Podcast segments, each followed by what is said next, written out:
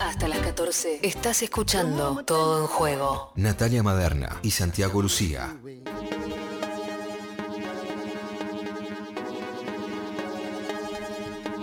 20 minutos se restan para llegar a la hora 13, amigos, amigas, amigues. Hay un tema. Sí, hay un tema que, Santiago es- Pedro. sí, que suele ser eh, también en nuestro programa mm, nuestro momento de mea culpa, ¿no? Sí, me gusta mucho, me gusta mucho, me gusta mucho, Sí, empecemos y de, así. Y de autocrítica, casi que sí, casi que, ¡Tra! no- que nos flagelamos, pero merecidamente Sí, claro. flagelados. No somos los únicos, te digo, ¿eh? No, claro, porque cuando hablamos de, de fútbol femenino, eh, la mirada siempre está puesta en una primera instancia en el, en el seleccionado argentino de fútbol, Claro. en, una segunda mirada, si quieren, en la liga semiprofesional de primera división, y parece que ahí se termina también desde el punto de vista informativo y desde la visibilidad y promoción que necesitan todas las categorías del fútbol femenino. Por eso eh, lo hemos hecho a lo largo de- del año pasado, Sí. que hemos hablado con distintas protagonistas del fútbol de, de ascenso, pero también nosotros tenemos la sensación de que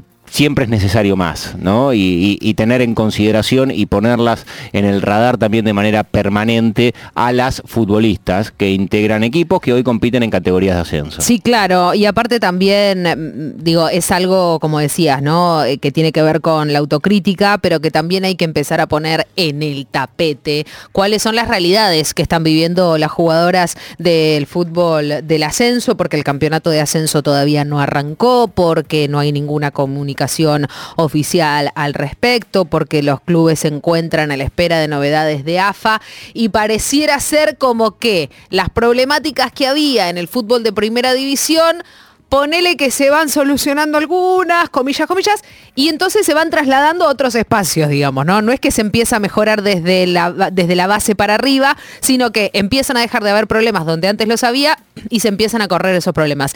Estamos en comunicación con Paula, ella es la capitana en Defensa y Justicia. Hola Pau, ¿cómo va? Natu y Santi te saludan, ¿cómo estás?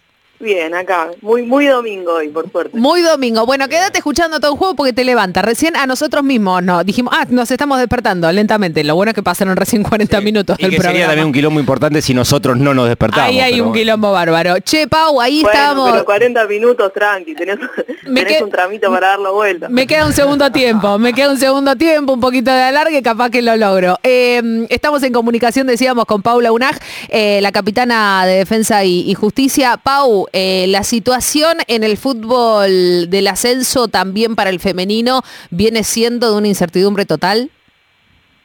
Sí, la verdad que estamos trabajando así como, como a ciegas en realidad, porque desde que terminó el reducido en enero, eh, la fecha estaba puesta para, para ahora, para fines de abril, y estamos ahí al borde de lo que era supuestamente el, el arranque del torneo y no pasa nada. Así que no hay novedades, no hay nada oficial, solo comentarios. Eh, así que nada, laburando, pero no sabemos para cuándo, para qué. eh, y, y metiéndole y más ahora con todas estas restricciones y demás, como que se complica todo un poquito más. Eh, y la verdad que, nada, esperando novedades. Paula, ¿cómo es la cotidiana para ustedes? ¿Están eh, entrenando con normalidad pese a tener esta incertidumbre de, inicio de la competencia? Lo- ¿Los entrenamientos eh, están normalizados, digamos, se practican como para estar listas para empezar? Y tuvimos que correr el horario para más temprano, eh, con el tema de la restricción de cantidades, de- también dividieron el, al plantel en dos burbujas, o sea, no estamos trabajando todas juntas. Eh, a muchas se les complica llegar por el tema del transporte público, al no ser esenciales. Eh, así que nada, poniéndole todo, tratando de por ahí juntarnos en algún punto en común y levantar las que tenemos auto a las que no pueden llegar o se les complica, eh, las burbujas de no más de 20, o sea, como que viene siendo un remo constante desde, desde enero para acá.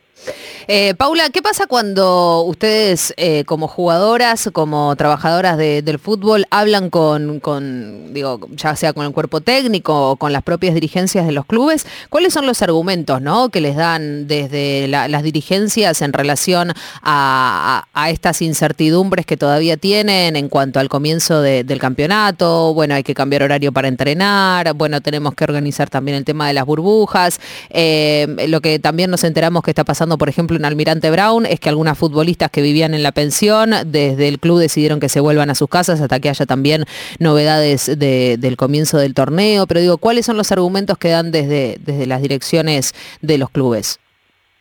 En realidad, bueno, nosotras generalmente estamos muy en contacto con, con Mario, con el delegado, que la verdad siempre se pone la 10, siempre está en comunicación con nosotras, cada vez que necesitamos algo está a disposición.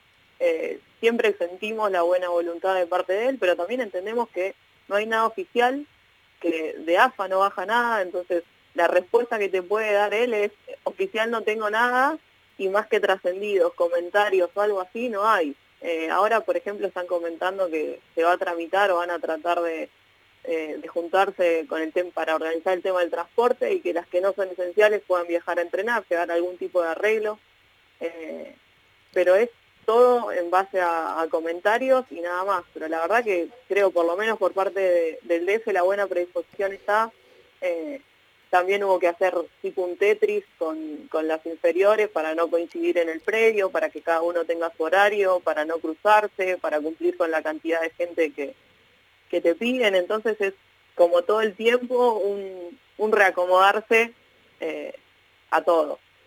Estamos hablando con Paula Unag, que es eh, futbolista, juega en Defensa y Justicia. Te quería preguntar, Paula, a propósito de lo que está sucediendo con, la categoría en la que juegan ustedes y con el resto de las categorías de, ascenso, si se pusieron en comunicación entre con jugadoras de otros equipos, si están tratando de organizarse, por lo menos para tener un, canal y, un vehículo de la información y, ver qué es lo que va sucediendo con otros grupos, con otros equipos, en otros clubes.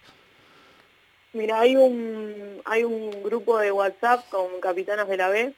Eh, en realidad la que nos representaba a nosotras siempre fue Juli Alves, que ahora está... En el PIN. Que las abandonó, las abandonó, ¿te das cuenta? No, está, muy, bien, está muy bien. Juli eh, tiene capacidad como para crecer y para jugársela, así que siempre, va, por, por lo menos la idea nuestra siempre fue bancarla y que si es para mejor, eh, desearle el mayor de, de los éxitos. así que nada, eh, ahí sí, hay un grupo de WhatsApp con las capitanas de la B. Eh, le pedí a Juli que me, que me mandara, que me ingresara la semana pasada y la realidad es en todos los clubes lo mismo. O sea, la, llegan los mismos comentarios, que era fines de abril, la mayoría, por lo que me enteré, están completando los estudios médicos obligatorios, o sea, como que está desde los clubes están haciendo cosas como para que el, torneo se reanude, pero no hay, no hay fecha, no hay, no hay fixture, no hay sorteo, no hay nada. Eh, Paula, em, quería preguntarte también porque hay algo que siempre decimos eh, en, todo en juego y, que creemos que va por ahí también, eh, no solo el, futuro del, femenino, sino también del fútbol que disputan los, los varones. Y, yo siempre digo, ¿no? Que es la deconstrucción de los vestuarios del fútbol masculino y la politización de los vestuarios del fútbol femenino, ¿no? Digo, desde Maca Sánchez para acá y también con toda la lucha de, las pioneras, ¿no? Y esta revisión y esta recuperación histórica sobre lo que significa y sobre lo que fue, es y ojalá sea el desarrollo del fútbol femenino en, nuestro país. Soy partidaria de que cuestiones y, quiebres en, la historia, como, como lo de Maca, ayudan a entender que, bueno, que, la lucha es colectiva, digamos, ¿no? ¿Vos sentís que también va por ahí? ¿Sentís que todavía falta un poco em, eh, que, que se comprenda desde los vestuarios del fútbol femenino la importancia importancia que tiene también militarla eh, con la pelota en los pies o sentís que eso lentamente va cambiando, que, empieza a haber mayor interés? No, yo creo que, que todo es en, base a lucha. Eh, y cuando digo lucha no, no estoy hablando en cuanto a los métodos o siendo agresivo, en cuanto a lucha de decir ponerse la camiseta del fútbol femenino y por ahí nosotras que somos la generación eh, yo tengo 35, que, que fue abriendo el camino, eh, empezar a, no naturalizar determinadas cosas eh, y dejarle a las que vienen eh, el camino mucho más allanado y que sean esas las que tomen la posta para que el fútbol femenino siga creciendo.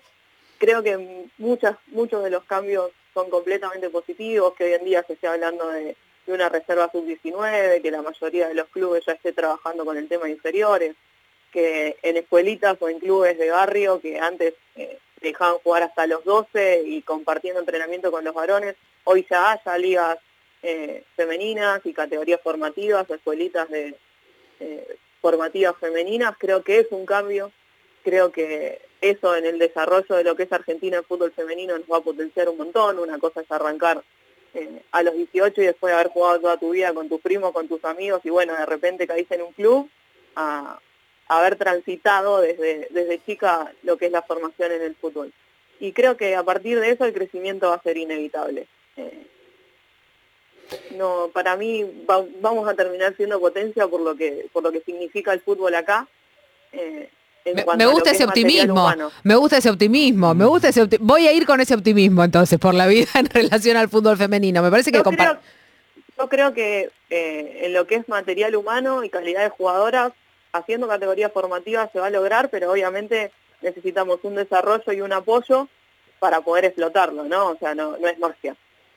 Te escucho hablar de, situaciones que exceden a, la incertidumbre que hoy están transitando desde los clubes de, ascenso y quiero aprovechar también, eh, Paula, para, que, nos cuentes qué te, qué te pasó a vos, porque me imagino que es algo que interpeló intuyo que a la mayoría de jugadoras de fútbol en el mundo, que fue lo que sucedió con el hashtag misma pasión porque partió desde una plataforma como es eh, de, un club, ¿no? Como el Real Madrid, que tiene repercusión lo que pasa en esa institución en todo el mundo y que haya estado en el centro de la escena el fútbol femenino, eh, seguramente que, habrá sido tema de conversación o, en el vestuario, o de charlas con amigas, que como jugadora de fútbol a vos también te pasó algo con eso.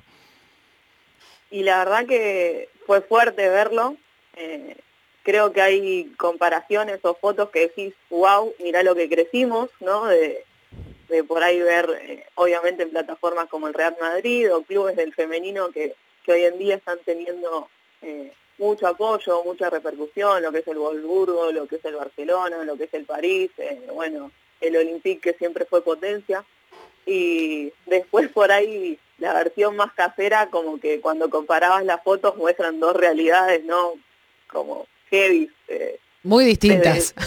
claro, desde la calidad de la foto, que por ahí una es la que te sacó tu amiga, la que te sacó tu amiga con el teléfono y la otra que está para algún día. ¿Sabes que no lo había pensado, Pau? ¿Sabes que no lo había pensado de esa manera? Yo lo que pensé que me dio mucha bronca también fue que en realidad esto surgió de los propios protagonistas, ¿no? Del Real Madrid. Estamos hablando de la arquera, ¿no? Que, que Misa lo pone ahí en Twitter, bueno, y, después también el respaldo de los jugadores. Pero acá lo que pasó en nuestro país que yo sí eso lo vi y lo interpreté, fue como había como los tweets institucionales, ¿no? ¿A qué voy? Era Racing el que ponía una foto de las pibas y de los pibes abrazándose, digamos, pero no era, no es que salía, no sé, Licha y ponía una foto, ¿no? Digo, hubo algunas situaciones así, digo, Juan Pizorín puso una foto, eh, Martínez Cuarta puso una foto, tampoco. claro, pero, viste, eh, no es lo mismo que desde los clubes, ¿no? Y muchas que, bueno, yo me reía mucho, o sea, obviamente te alegra y siempre está buenísimo, pero eh, de eso, ¿no? Desde la calidad de la foto decís, uy, mira, mira esto subiendo misma pasión y claro, por ahí la Y la foto está, toda pixelada. Toda tierra y la foto del otro en primera rompiéndola, ¿entendés?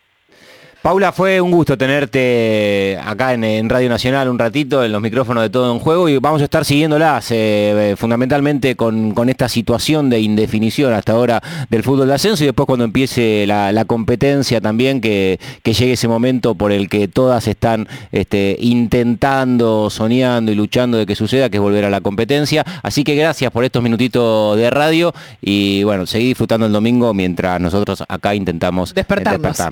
despertarnos. no, gracias a ustedes por el espacio, por preocuparse, por dar difusión.